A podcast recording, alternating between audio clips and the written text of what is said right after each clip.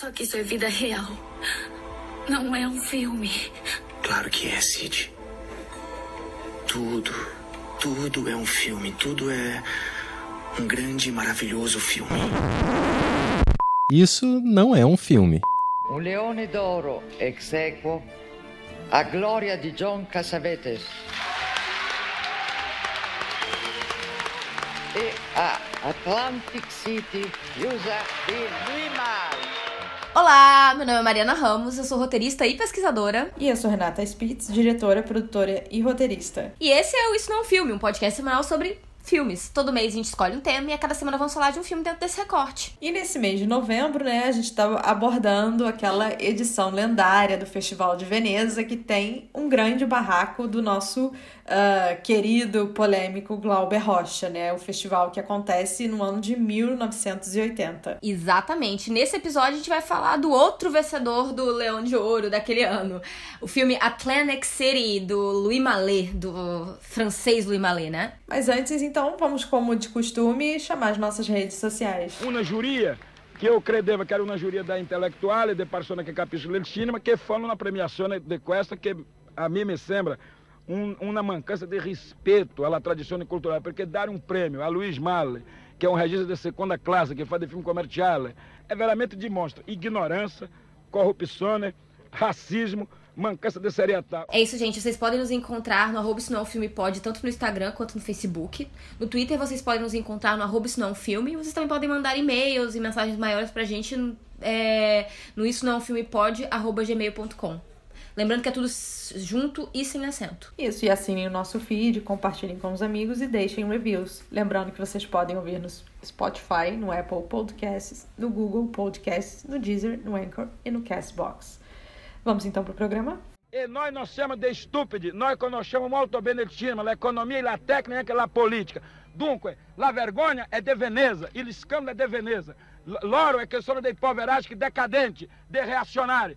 Incluso la, la, i critici italiani qui mi hanno massacrato com uma coisa programada, uma vergonha para Cristo. Bom, é isso. Estamos continuando aqui a nossa a nossa mesa, a nossa bancada sobre essa 37ª edição do Festival de Veneza, que ocorreu no ano de 1980, onde temos a, a, a grande controvérsia com Glauber Rocha quanto aos ganhadores do prêmio, né? Semana passada nós falamos sobre o Glória, filme do John Cassavetes, que foi um dos ganhadores, mas dessa semana falamos sobre Atlantic City, do diretor francês Louis Malle, que, com quem é, Cassavetes dividiu o prêmio, não é isso? Exatamente. É, no episódio passado, a gente também falou um pouco da história do festival, né, e um pouco dessa edição como jurado. Se você ficou curioso e ainda não ouviu, coloca o play lá, que né, a gente teve ainda um pouco dessa abordagem. Exatamente. É, Aqui a gente vai mais pro festival, assim, já rolando, já rolando. Já rolando, já pegar, tá briga. É. E lembrando que ao final dessa temporada vamos dar o nosso prêmio, né? Que a gente tá aqui também, é, é Jaguatirica. Nossa, não é Leão, Jaguatirica, Jaguatirica. de ouro. Jaguatirica Exato. de ouro. E o Louis Mallet, ele aparece como uma citação do Glauber, né? Ele também é uma das pessoas que o Glauber vai atacar ali naquele vídeo, né? Se a gente coloca para ouvir, tá ali falando. O Glauber diz como que é o diretor de segunda classe. Assim Exatamente. que ele se define.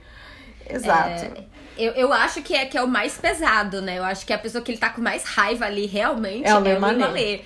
Porque assim, você dizer que você é o diretor de segunda classe é, nossa, ele foi é... mais pesado. E lembrando que o Glauber também fica puto, porque o filme do Le Mallet é feito pela Gomon. E aí, Gomon, produtora grande, é, corrupção. Uhum. É isso, por isso que ele fala que tá tudo errado ali, corrupção, blá blá blá, por conta também da produtora, né? E eu acabei achando uma quote, assim, uma citação do Glauber falando sobre o Le Mallet, né? que disse que, enfim, o Malê Lê também. direitinho, pode Sim. ler ela mesmo, minha amiga. Porque Vou eu acho ler. que as palavras têm que ser ditas com as palavras dele. Quem acabou ganhando foi um diretor de segunda classe, que é o Louis Malé. E eu cheguei a dizer isso mesmo a ele. Em resposta, o Malé me disse que o meu filme era financiado pela Embrafilme, pelo governo brasileiro, que é fascista. Ele veio de dedo em riste para cima de mim e neste momento, no saguão do Hotel Excelsior, eu levantei a mão para bater na cara dele e fui apartado. Mas eu lhe disse: Ô Malê, Você e a novela Vague sempre foram um negócio servil sub-hollywoodiano. Sub-hollywoodiano, gente, sorry. Você realmente merece. Não um leão de ouro, mas uma leoa de merda. Enfim, eu queria muito ter, sei lá, entonação glauberiana para fazer isso, gente. Mas ele disse isso, tá?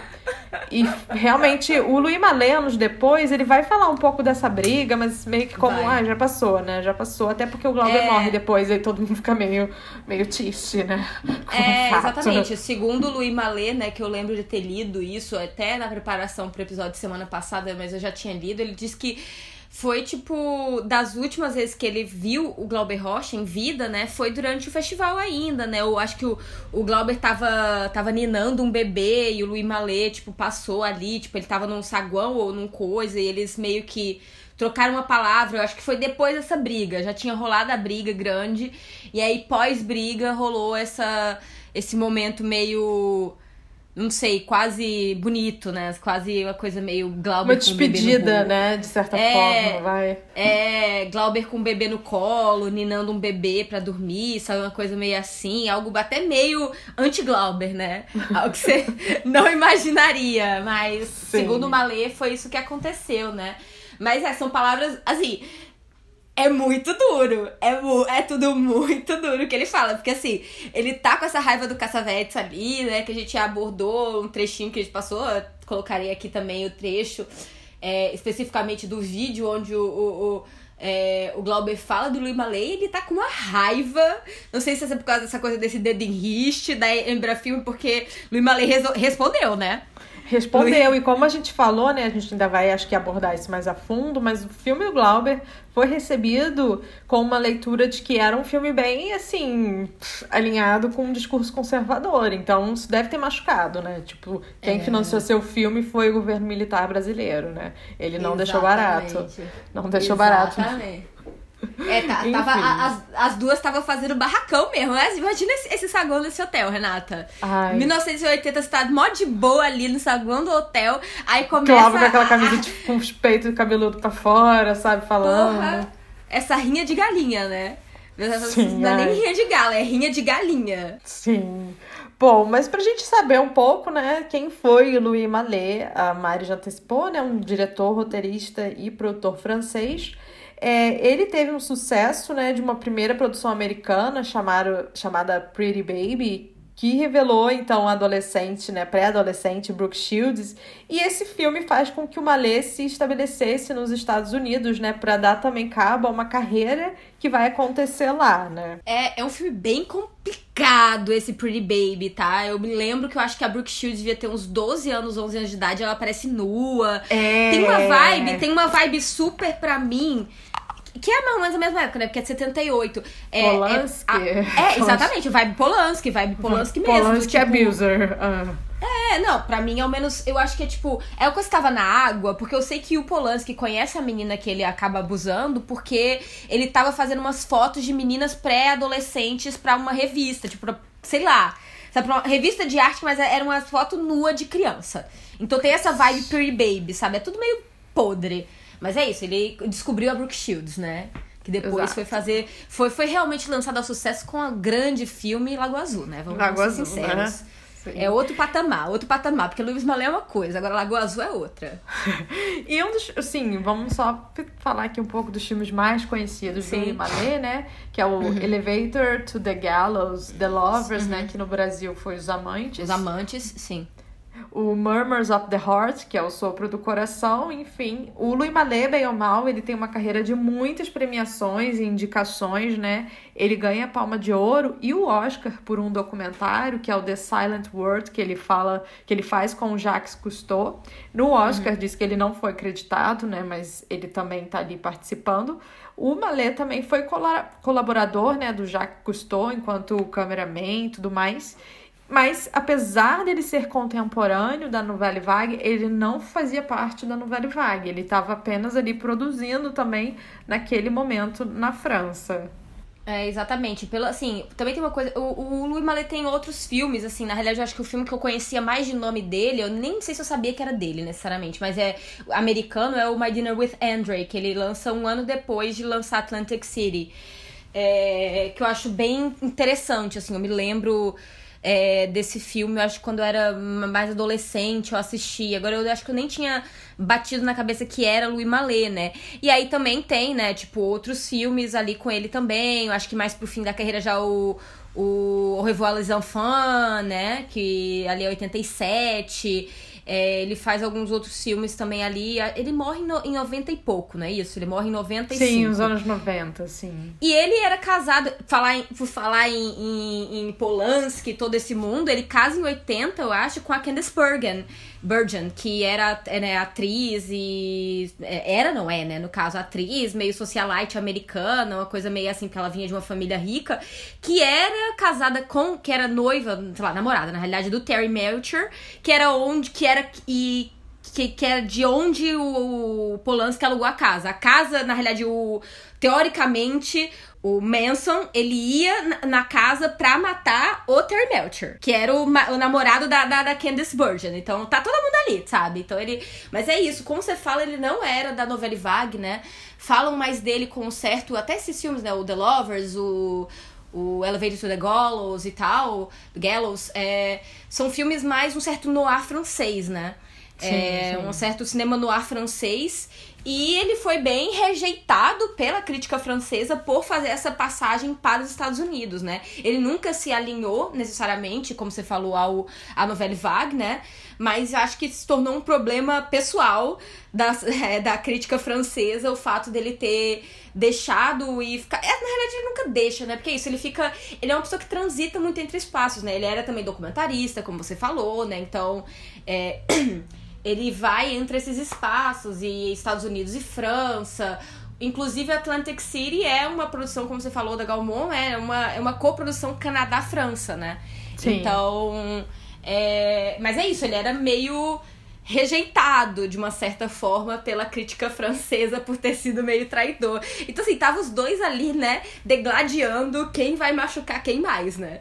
É... Exato. Ele falando Sim. lembra filme pra Glauber, Glauber chamando ele de, de Novelle Vague.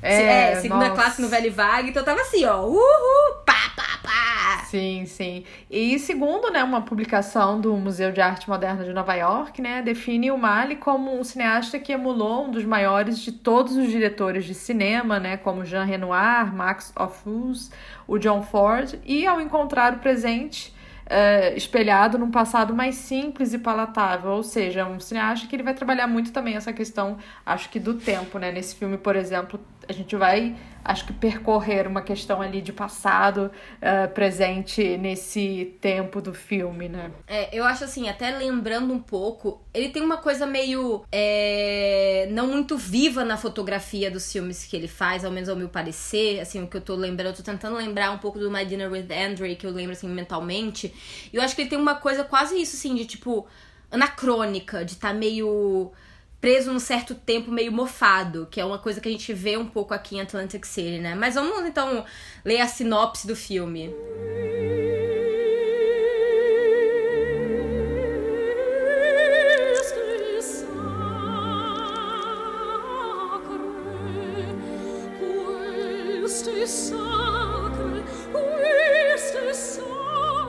Lu é um gangster decadente de Atlantic City que vive das lembranças do passado. Em suas andanças pela cidade, ele conhece Sally, uma garota que está aprendendo a ser croupier. E a seguir, ele conhece Dave, o marido de Sally, que está com posse de um carregamento de drogas roubadas da máfia. Dave convence Lu a entrar no negócio, mas tudo dá errado e Dave acaba sendo morto pelos mafiosos. O velho Lu precisa então enfrentar os mafiosos e defender Sally. E nesse elenco maravilhoso temos aqui, né, grandes estrelas como Burt Lancaster, como Lou Pascal. É o Burt Lancaster que tem tipo assim umas três carreiras, né, numa carreira só, né? The Killers ali em 46, aí tem toda a fase da carreira dele ali da década de 60 que ao meu ver tem um certo começo, né, com o grande o Leopardo, né, do Sim, do Visconti. É, do Visconti, que é um filme grandiosíssimo. Só que eu acho o Lancaster uma coisa estranha, porque ele tem uma imagem para mim que eu associo muito com certo velho oeste, mas é isso, ele consegue transitar entre gêneros, é, né? E é, entre gêneros. É, e assim, é isso. Tipo, você, eu compro completamente ele como o aristocrata em, em O Leopardo. Total. E ele fez também, como que é, do Paraíso com a Deborah Kerr. Mas assim, é isso. Ele é, ele é um, um dos grandes atores, né, americanos, mas eu acho que ele nunca teve necessariamente a mesma projeção que alguns outros contemporâneos dele tiveram, né? Em termos de ser o grande nome nacional, né? Sim, é um passo da eternidade que ele faz. Ah, um passo da eternidade, mas é um pouco depois, não é? É, sim, é em 53. 53. É 53, sim, sim. Exato. Sim, é. Então, um pouco, um pouco depois de The Killers, né? Então é nessa fase inicial, né, da, da, da, da carreira dele. É isso, sim. É, é um cara super cheio de nuances, né? Sim, sim. E temos também aqui nesse filme, né, como a Sally Matthews, a Susan Sarandon. Uma grande, grande Susan Sarandon. Exato. E o Joseph, né, que vai fazer o Michel, é, Michelle Piccoli. Temos também a Hollis McLaren como a Chrissy. O elenco principal, né, que a gente tem aqui. Ah, não. Também tem a... Também tem a... Grace. A, é, exatamente. A Grace, que é feita pela Kate Reed, né? É, eu, acho a Grace tão maravilhosa, amiga. Tão maravilhosa. E é isso, assim, na, a realidade, assim, tem o primeiro elenco, né? E isso por ser uma coprodução Canadá, Canadá-França, né? O primeiro elenco é americano, né? E grava-se nos Estados Unidos, né? Em Atlantic City, que é, né?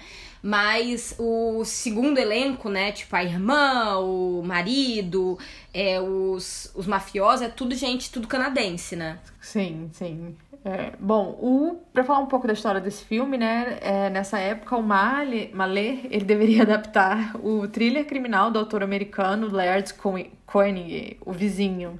Mas é, o, Malé propriamente acabou não gostando muito desse romance e conseguiu, assim, convencer os produtores a permitir que ele fizesse um outro filme, né? Que seria meio que semelhante à história de trabalho do Koenig, em termos de gênero. Koenig. Koenig. Sei lá, Eu amiga. acho que é Koenig. Koenig, whatever. E, enfim, então ele convence os produtores a fazer algo um pouco uh, dentro do gênero, mas um outro tipo de trabalho propriamente, né? Pelo que eu sei, ele conseguiu dinheiro da, dessa coprodução, só que a, o que, que o estúdio dizia? Você tem que filmar esse filme até o final de 79. Tipo, é isso, você tem até o último dia de 79 para gastar o dinheiro e gravar o filme. Ponto, é isso que você tem. Ele teve essa dificuldade de encontrar o roteiro ideal para ele conseguir fazer esse filme, né? É, e é a Susan Sarandon que vem com o nome do, do dramaturgo que acaba se tornando o roteirista do trabalho final. Mas aí você dá essa outra informação aí sobre a Susan Sarandon que eu também tenho um, um comentário sobre. Bom, o que eu vi é que ela era namorada do Louis Malle à época, né? E uhum. uh, brevemente ela, ela se torna né, a protagonista do filme. E pelo que a Mari falou, ela apresenta o John Guare, né? Guare, uhum. sei lá como que fala. Que é um dramaturgo famoso por House of Blue, Leaves and uhum. Six Degrees of Separation. E eles começam a criar essa história que deveria ser basicamente sobre essa América de hoje, né? No caso dali dos anos, final dos anos 70. É, eu fico muito chocada ao descobrir que, que Susan Sarandon estava namorando uma lei ali. Isso porque, assim, ela acaba de se separar do Chris Sarandon, que é um homem gostoso.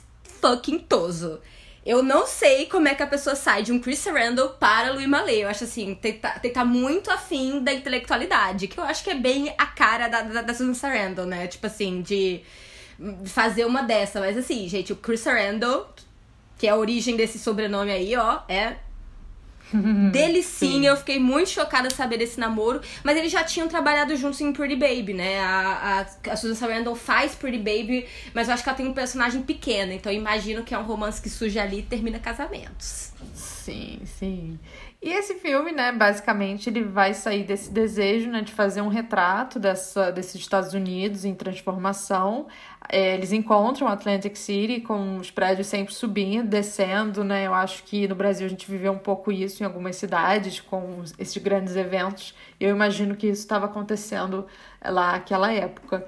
E inicialmente o Malê queria o Henry Fonda para fazer o papel do Lu, mas o Henry Fonda estava com a saúde assim muito debilitada, né, na época. Então foi o Burt Lancaster. Burt Lancaster. Nossa, gente, assim, nossa, eu odeio Henry Fonda. Só assim, é, isso fica um passo aqui para todo mundo descobrir um pouco mais sobre mim, mas eu realmente odeio Henry Fonda.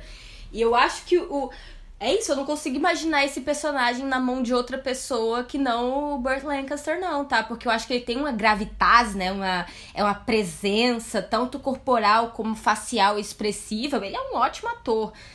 Não que Harry Fonda não seja necessariamente, mas é porque eu realmente odeio Harry Fonda, então não consigo nem imaginar. Mas eu, eu realmente acho que foi melhor para ele esse, esse casting. Eu acho que acaba tornando, e acho que tem essa coisa que ele passa muito bem, né? De uma pessoa que já está fora de seu tempo, né? Sim, sim. Eu acho que o filme basicamente vai trabalhar sobre é, esses personagens, né, que estão ali meio que no entretempo, né, de um passado que não existia, um futuro ali que está vindo nessa cidade, mas enfim, né, tem um desejo de ter esse futuro, né, que é muito incorporado pela personagem da Susan Sarandon. Ela quer trabalhar em cassino, né, como a Mari falou, croupier, é a pessoa que dá as cartas ali, né, ela tá fazendo curso para aquilo, ela sonha em ir para Europa. Ela é a personagem que acho que simboliza, né, esse desejo de um porvir, aquele sonho lindo americano, né, de sair, de conquistar o Sim. mundo. A e novidade, já, né? É, a e novidade. ao mesmo tempo ela é a personagem que já está chegando de um outro lugar, né? Porque o filme começa com a chegada do marido bandido dela, aquele cara drogadito, Nossa, sabe? Insuportável, eu odeio esse drogadito. Puta que me pariu, sabe? Que drogadito, ele é feio. Como pode? Ele é horroroso. Susan Sarandon nunca tá deixaria tá aquele, aquele assim, bicho tocar ela. E chegando com a irmã, né? É, nossa. Não, é, é um filme muito interessante porque, ao meu ver, todo mundo tá num lugar errado. Sabe assim, temporalmente no lugar errado. Todo mundo tá, tipo assim. Porque eles são hippies, só que é década de 80 sabe? É, tá, tipo. Que ano é hoje, é, né, gente? É tipo é, assim. É, é uma coisa assim, eu fico, gente. A mulher grávida ali no carro falando de ácido, eu, amiga, você não tá mais nos anos 70, já foi, sabe? Não, você não tá nos anos 60, porque assim, 70 a galera não tava, tipo, hippie, tipo, daquele é, jeito vestida, 60, sabe? né? Tipo assim, tomando ácido no chá do café da manhã, sabe? Não. É é, é, eu acho que tem até uma coisa. Eu acho que é, e realmente é uma coisa do trabalho do filme de todo mundo tá em temporalidades erradas. É isso, o Burt Lancaster tá vivendo ainda uma década de 40, onde ele. Era o gangster fodão, né? Onde ele diz que ele era o gangster fodão, mas ele nunca foi esse gangster fodão, que é a realidade que a gente vai descobrir ao longo do filme, né? Ele era por associação, ele não era. Ele nunca foi o que ele dizia que era. Mas é isso, ele tá vivendo ainda junto com a Grace, né, nessa, nessa bolha de antiguidade. E aí, e, e eu acho muito estranho essa essa figura da Susan Sarandon indo para essa cidade que tá sendo demolida, sabe? Que vai ser reconstruída, mas ainda tem uma coisa muito tem, tem um ar de velhice na é, cidade. É, porque tem um os todo, remanescentes né? ali, né? A Grace, por exemplo, né? Primeiro que eles vão todos morar no mesmo prédio, né? A Susan Sarandon, tem a Grace, que é essa vizinha. E essa vizinha, aquela mulher acamada, que vive falando do seu passado também, do seu marido, que era um fodão. E ela toda maquiadíssima na cama, sabe? Bem decadente. Eu acho que é uma energia Grey Gardens ali, sabe? Que tem. Uhum. É, e é isso, vivendo sempre desse passado, né? Aquele prédio também super muquifo, saca? E... É, que vai ser destruído também. Que, que vai, vai, ser destruído. destruído. A promessa é a, é a, destruição do, do, do, do, prédio também, né? Sim, e o, uh, o Louis e a Grace, né? Eles sempre estão ali falando também desse passado. Eles tiveram uma relação, tem uma relação ali, sabe? E, enfim, chegam esse, essa gente nova, né? Tanto o Dave, que é o marido drogadito da Susan Sarandon, com a, a irmã, né? Que tá grávida que, enfim, que quer um, um ser humano mais detestável do que ele, né? Chega lá e, tipo, vou aqui te humilhar, tô aqui com ela grávida e você que me ajude, enfim. Que é sua obrigação, porque eu te tirei da, da casa que você não queria estar, tá, né? Sim, exato. E aí é isso, né? A Susan sai, a Sally, né, que é a personagem dela, tá saindo de um lugar para ir para um outro para reconstruir um outro porvir, né? Uma coisa assim, uma uhum. ideia muito grande de movimento, né? É, e uhum. de nunca chegar né, nesse lugar ideal. Você está sempre ali planejando, ah, mas na Europa, né, em Mônaco, para onde ela quer ir. Ali as uhum. pessoas comem bem, eu quero trabalhar nesses cassinos e tudo mais. Enfim, é, então. Ela, ela, sempre tá nesse lado, né, do. Da, do pensando no, no, na próxima jogada até, né? Ela tá sempre. E ela tem essa coisa muito é, digamos, eu vou dizer virginal, mas eu não acho que é a palavra certa, mas ela tá quase, ela tá quase verde, sabe? Eu acho que ela é uma personagem verde E ela tem essa coisa de querer aprender tudo. Ela tá querendo aprender a ser croupier, ela quer aprender uma língua nova, ela quer aprender com o Lu, ela, ela pede pro Lu ensinar tudo que ele sabe para ela. Ela meio que é alguém que não tem educação formal nenhuma, mas o objetivo dela é conseguir o máximo para poder mudar de vida, né? Ela tem essa coisa meio uma esponja, né? Ela, ela tá num momento esponja da vida dela, de tudo que vier ela vai absorver de alguma forma para se tornar outra coisa. Sim, e é muito curioso, né, como o filme vai trabalhar essa questão uh, desse passado ali que está incrustado nesse lugar, né, porque as pessoas, não só visualmente que a gente vê coisas se construindo e se demolindo, mas também sobre o que os personagens estão falando sobre uma vida que eles levavam, né, o tempo inteiro. É, o Lu tá, tá para, é, como que é? Ele anda pelas ruas e as pessoas reconhecem ele, falam com ele e meio que fazem uma aposta na legenda que eu li, era tipo o jogo do bicho, né? Tipo, é, pra ele é. jogar, sabe? E, enfim. A postinha pequena, né? A postinha vai, pequena. Ele... E ele vai nos lugares meio. Que, que, também é um movimento muito interessante. O movimento que ele faz pela cidade. Porque ele vai, tipo, em comunidades, tipo, pessoas negras, não sei o quê. Que na história principal não estão tão dentro, né? Mas ele, ele, ele vai fazendo esse movimento. Ele é esse homem branco, velho, fazendo, pegando a posta de velhinha negra é, na calçada de 25 centavos, né? Sim, é, fazendo coisas... a Mega Sena, né, pra galera. Fazendo é, é, jogo do bicho mesmo, assim, sure. um jogão do bicho real. Goodbye, little chicks, we are leaving the sticks. We are catching the train at a quarter to six. So if anyone should drop around, won't you please tell them that we can be found on the boardwalk in Atlantic City.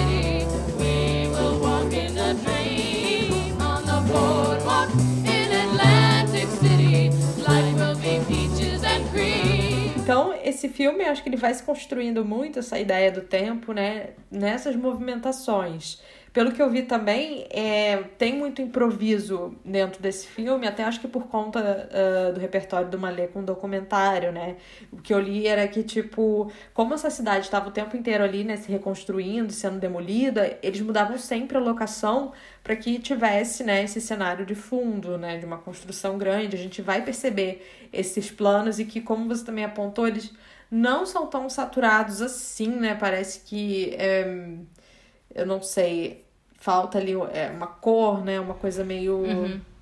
Quase que é, são sempre dias nublados. Sempre Tem uma coisa nublados, meio nublado. É até muito nublado, assim. É, é, pra mim, me dá uma coisa muito de estar. Tá, é, é isso, assim. Me, me, tem, me dá uma coisa meio mofo, meio antiga. E eu fico até pensando frente a uma outra cinematografia. É, e aí, né? Uma cinematografia mais é, hollywoodiana do, do, período é o oposto, né? Sei lá, tipo, é, é a época dos grandes blockbusters, né? E colorido, explosão, não sei o que. Esse filme tem uma anacronia na própria imagem, né? E eu acho que tem uma coisa muito, digamos assim, europeia no filme, né? Acho que tem uma, uma sensibilidade visual europeia dentro de uma cidade americana que está sendo demolida, né? Então acho que tem essas, essas é, coisas, essas, essas intenções é, puxando-se, né? Tipo, um cabo, um cabo de força frente a, ao filme, né? Sim, sim, exato. Eu acho que isso traz um pouco do diferencial, né, também, para esse filme, né? É como que ele tá estabelecendo ali a narrativa dele, esses momentos em que uh, você tem um plano enorme que tem uma certa duração, né? Não tanta, mas que eu acho que é considerável para um tipo de cinema que se faz nos Estados Unidos, por exemplo, uhum. mas que permite, né, a gente, eu acho que fruir um pouco uh, desse espaço, né, e de como que esse tempo ele é construído dentro desse espaço, né? Com certeza. É, não, é, tem é, questões é, e é isso, assim, o filme também começa, primeiro, dos primeiros planos ali na cidade é a destruição de um dos hotéis, né? E é, e é realmente era um movimento que a própria cidade estava sendo feita, né? É, Atlantic City, né, que era meio que uma cidade de resorts, né? Ela meio que morre é, economicamente em um certo período, ali por volta da década de 70, 60, 70, ela meio que perde o o, o, seu posto, né? Ela era tanto que, eu não sei se pra quem assistiu Boardwalk Empire, né? A série da, da HBO, é, era a cidade do Nuke Johnson, que é citado, inclusive, pelo personagem do Burt Lancaster, né? Que era, era uma das grandes máfias que tinha no país, né? Isso é de pau a pau com Al Capone, né? Década de 40, 50 era o grande período. E aí tem uma, uma derrocada financeira que eu não sei exatamente qual é. Só que aí essa coisa da entrada dos cassinos na cidade é a proposta de uma revitalização econômica, que é o que acaba se solidificando posteriormente. Isso é muito interessante até do o próprio Mallet é, ter conseguido capturar esse momento específico, né? Porque poucos anos depois a cidade já tinha mudado. Então ele pega literalmente a cidade em processo é, ele se aproveita dessa cidade em processo para fazer um filme sobre a cidade que tá em processo, né? Sim, sim, exato. E esse processo, assim, pensa que também tem uma personagem grávida, né? Que acho que tudo uhum. isso vai significando um pouco é, de algo que é novo, de geração, que tá ali, acho que construindo essa ideia no filme. E as próprias relações, né? Tipo assim, a Grace vai se relacionar propriamente com a, a menina grávida, a Hip, né?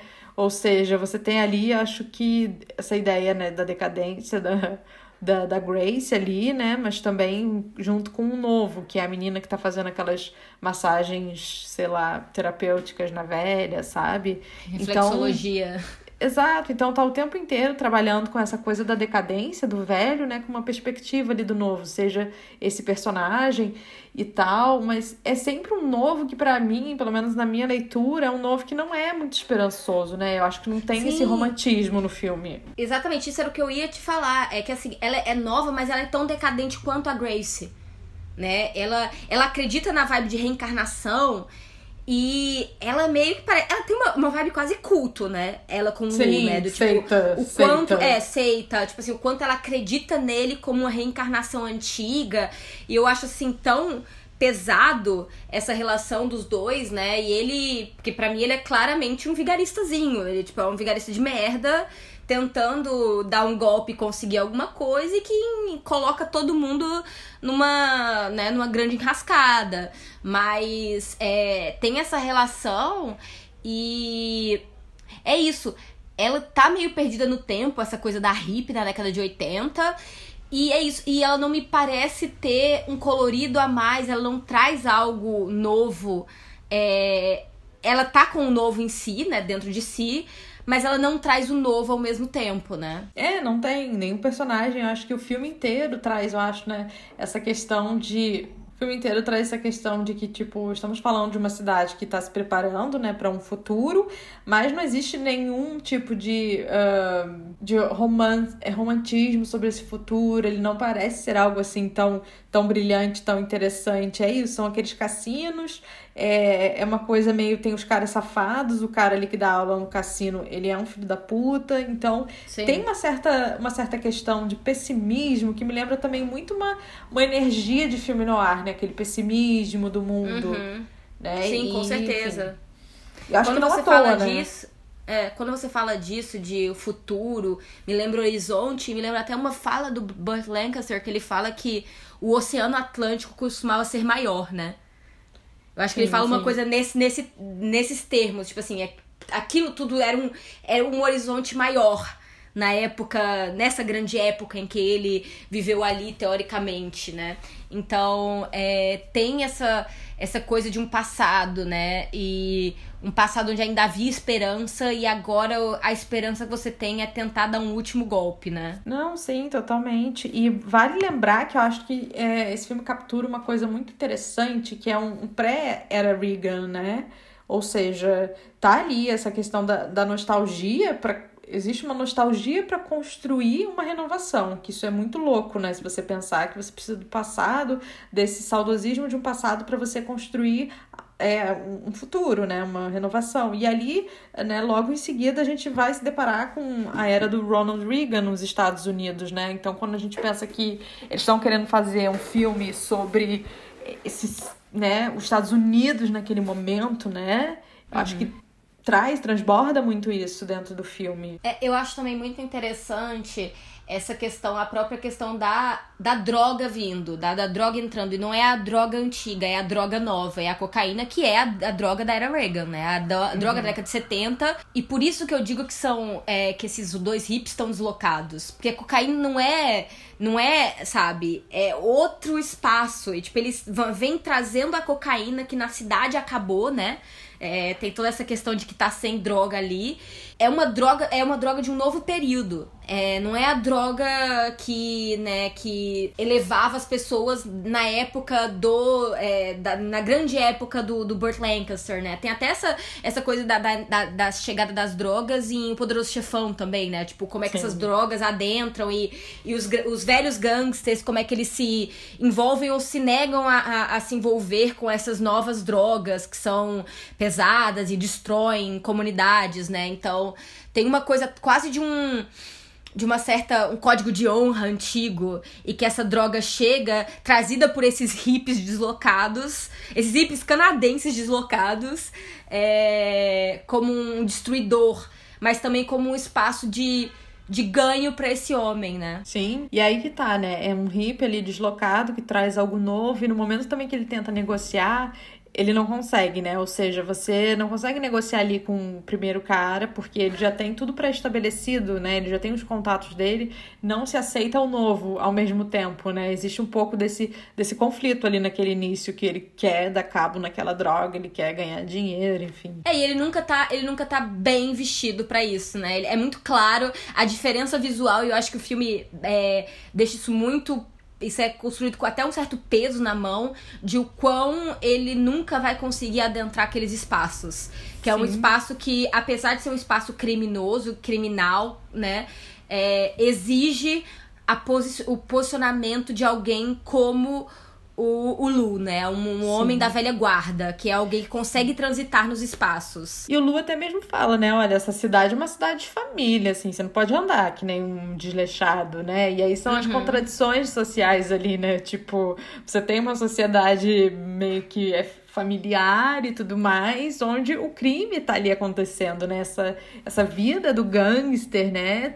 Ela é pungente naquele local, apesar, né, eu acho que é isso, né, hipocrisia, apesar dessa questão de não, você precisa se aparentar primeiro que você, sei lá, é um cara decente, se veste como um trabalhador, um pai de família, etc. É, isso é engraçado, eu tava até ouvindo um podcast essa semana que voltou, o You Must Remember This, que eu adoro, é, que ele conta histórias sobre Hollywood e essa temporada ele, ele ela tá cobrindo... É o Sammy Davis Jr. e. Ai, agora esqueci o outro cara.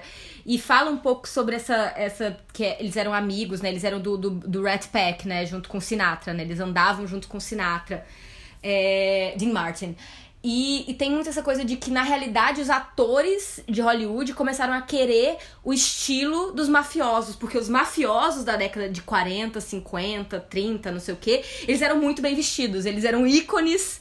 Eles eram ícones de de. É isso, porque tinha essa coisa do bem vestir, do, do, do, do, ser, né? Tipo, de tentar se destacar também socialmente dentro disso. E lembrando que, né, essas máfias eram máfias italianas, né? E... Costura italiana é top, amiga. Vai. É, exatamente. A tipo, alfaiataria, né? A alfaiataria italiana é porra. Exatamente, isso. Irlandeses também, mas tem toda essa coisa dessa Europa, né? Dessa, desse imigrante é, europeu que tá vindo e para conseguir se destacar nesse espaço tem uma certa posição com essa, essa vestimenta. E eu acho que o Lu também tem essa, essa coisa, né? Desse é, velho o Lu pra mim, é, o Lu pra mim é o cara que sobreviveu ali dos filmes no ar do ano, dos anos 40, amiga. Ele era um coadjuvante uhum. no filme no ar dos anos 40 e ele tá ali nos anos 80 tentando entender o lugar dele no mundo, sabe? Sobrevivendo de uma imagem que ele cria para ele mesmo, sabe? Que ele fica lembrando de uma história dele como se ele fosse algo maior do que ele realmente era, né? Porque eu acho que essa mentira é a única coisa que permite ele uh, ter essa autoimagem intacta né, dele, Sim. que a gente vai ver que não, não, é nada, né? É, se manter, né? Se manter vivo na realidade. Isso é engraçado também, porque é isso, né? Da, tipo, efetivamente, para ele ter sido quem ele diz que ele era por boa parte do filme, ele estaria ou muito rico nesse momento, né? Ele teria uma grande boa. Ou ele estaria morto, que é, o, que é o que aconteceu com o marido da Grace, que é quem sustenta ele. Porque quem sustenta ele é a Grace. Sim, exato. Isso é a primeira coisa que é interessante, né? Porque ele fala que ele é tão, então, então. E você vê ele morando naquele prédio fudido ali, sabe? Tipo, uhum. né? Que, que, que maluquice é esse? O que, que esse velho pensa? É, exatamente. Mas eu acho que tem essa questão de revisionismo histórico, que é o que a própria cidade está tentando fazer consigo, né? É, rever o que é esse passado e, e restaurar com um novo que destrói o velho, mas também tá buscando é, voltar a uma relevância social que a cidade tinha num passado idílico, digamos assim, de uma certa forma. Então tem essas, essas coisas meio. Realmente é uma briga com o tempo, né? O filme Sim. todo é uma grande, uma grande briga com, com o tempo e que é algo inexorável. You love her? I watch you. Huh? The place where we live. I watch you. Through my window? You saw me? I figured maybe somebody was there.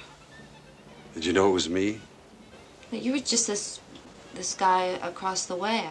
E aí tem a relação, né, do Lu com a Sally, porque é ele que vai meio que travar esse sonho dela de ir adiante, justamente por, por né, ele vai meio que frear essa, esse sonho dela de acontecer para metê-la em uma outra ilusão, entendeu? E até uhum. uma coisa interessante, né, que, enfim, eu acho que as ilusões da Sally são o que mantém ela um pouco ali também, né? E isso acaba mantendo ela, de certa forma, enjaulada, tanto na cidade quanto na mente dela, né? Tipo, uhum. enfim. Ela é dependente, né? Ela é muito dependente da. Assim, ela, ela é independente, mas ela é dependente. Porque isso, ela tá buscando a independência dela, é um trabalho que ela tá fazendo, mas ela sempre depende de pessoas ensinando algo a ela, dizendo que ela tem que escutar, né? Que tem a coisa de escutar é, óperas ao longo do do filme, né, que elas, que elas aparecem, é, e é muito uma coisa de que aquele cara do cassino tá ensinando ela a, a ser sofisticada.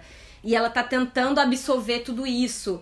E, só que é isso, ela depende desses homens. Ela, ela sempre tá dependendo de algum homem pra, pra entregar para ela o próximo passo, né? Então ela sim, tem essas, essas coisas, né? Ela tá trabalhando por um futuro dela ela, né, ela sai desse relacionamento com o marido, o marido foge, né, na realidade, mas.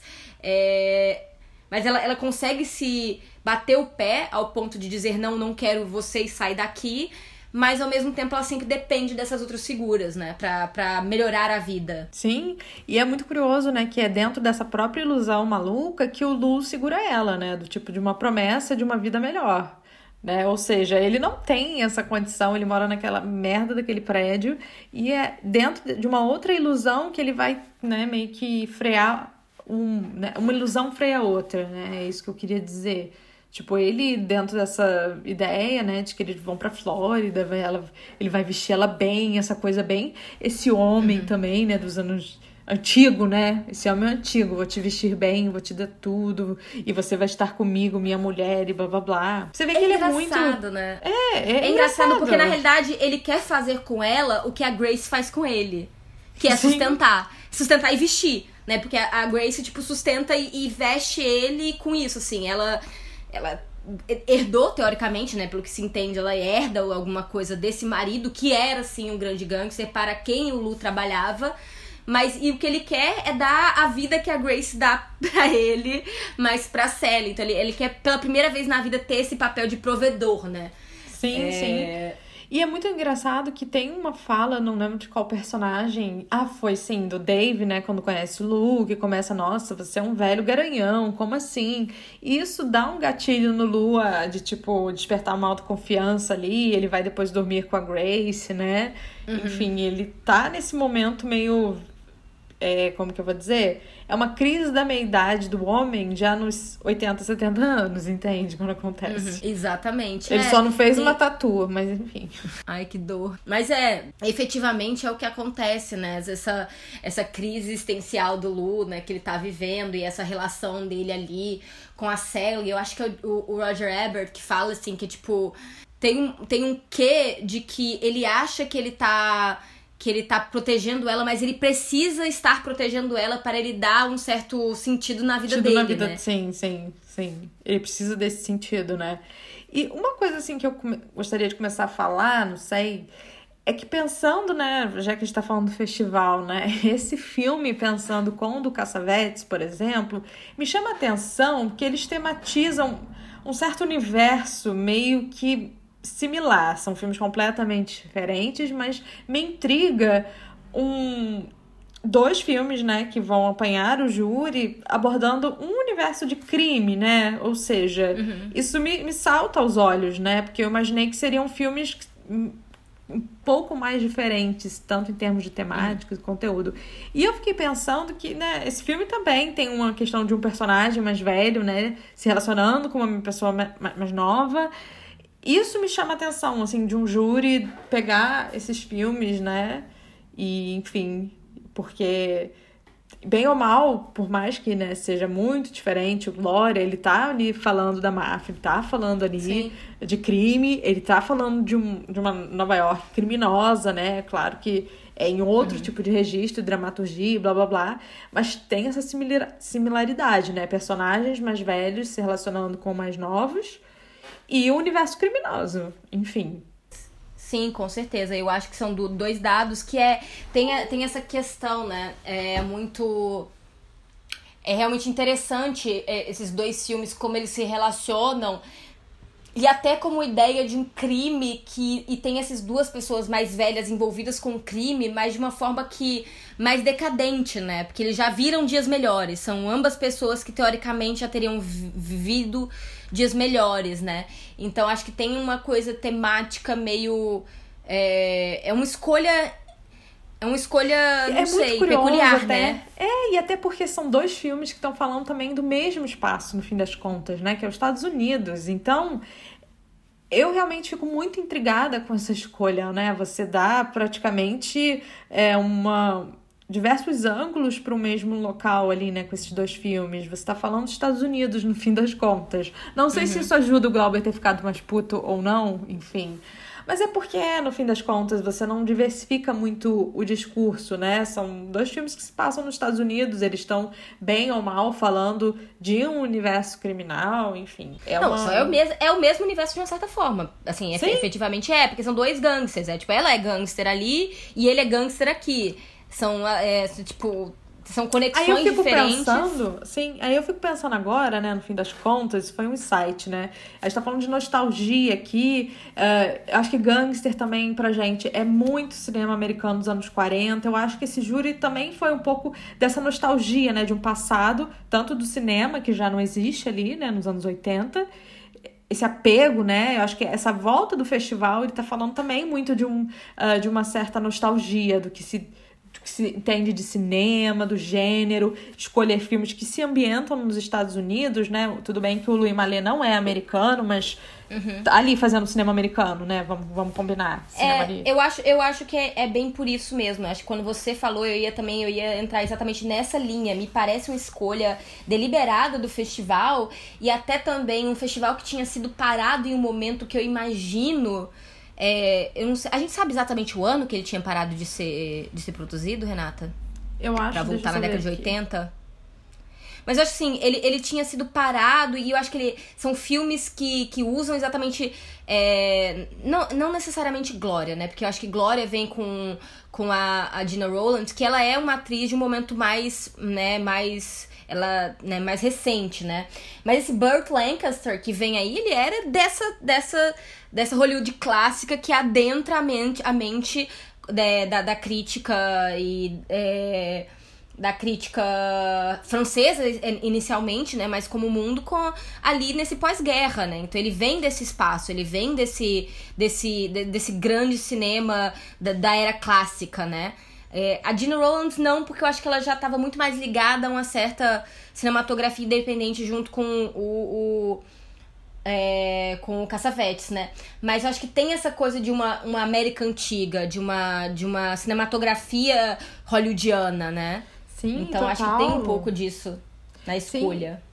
E, e, isso é muito comum também em certas premiações, né? A gente vê diversas vezes o, o Oscar é, dando prêmio para o artista, no mesmo ano que tem o Cabré, ou seja, essa questão do cinema ser nostálgico com ele mesmo, né? Essa, esse sentimento de uma autoapreciação da sua história, que eu acho que aqui é muito claro e evidente, né? Como você falou, tem o Burt Lancaster que é, né? Imagina, você traz um cara ali que era um rosto muito forte desse cinema também, do gênero, enfim. E, tá e ali, até né? esse, esse, essa vontade inicial, né? De que, tipo, nossa, imagina se fosse o Harry Fonda. Porque aí sim, realmente, tipo, Aí assim, porra, nada fala. Nada fala cinema clássico americano, Mais do é, que Harry Era de Fonda. Ouro, John- do que Harry Fonda. É que o John Ford, é, John- é, John Wayne já tava morto, mas assim, eu acho, né? Nem sei, gente, se em 1980 John Wayne já tava morto, mas. Eu não sei também, mas é isso, assim, tipo, é, ali sim, imagina se ele tivesse conseguido, aí ia ser, tipo assim, uma ode. Ai, morreu, a- já tinha morrido. Ainda bem, acertei. Tá vendo? Assim, esse, mas ia ser uma ode ao cinema americano se esse, se esse homem fosse. Porque, queira ou não, o Burt Lancaster, por ter também essa carreira é, muito única, ele já tinha transitado com a Europa, né? Coisa Sim. que, que o, o, o Henry Fonda, não, o Henry Fonda é americano, é americano da América e América pra americanos, e é isso, né? Doutrina.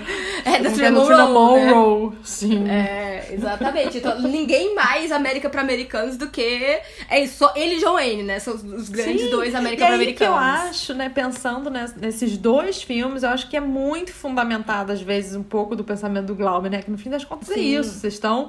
É, no- vocês estão vivendo numa nostalgia, né? E porque esses filmes, assim, eu, eu achei o, o Atlantic City mais interessante, apesar de ser um filme chato, Sim. né? Mais chato. É, então, eu, Chato. eu achei muito chato. Eu, ach- eu não vou mentir, gente. Eu, na minha, minha, minha coisa assim, eu acho um filme chato. Porém, ele tem diversas camadas. E eu acho que você Que só. o outro eu não tem, assi- é. É, você, eu acho que você assis- assistindo, eu não gosto de assistir.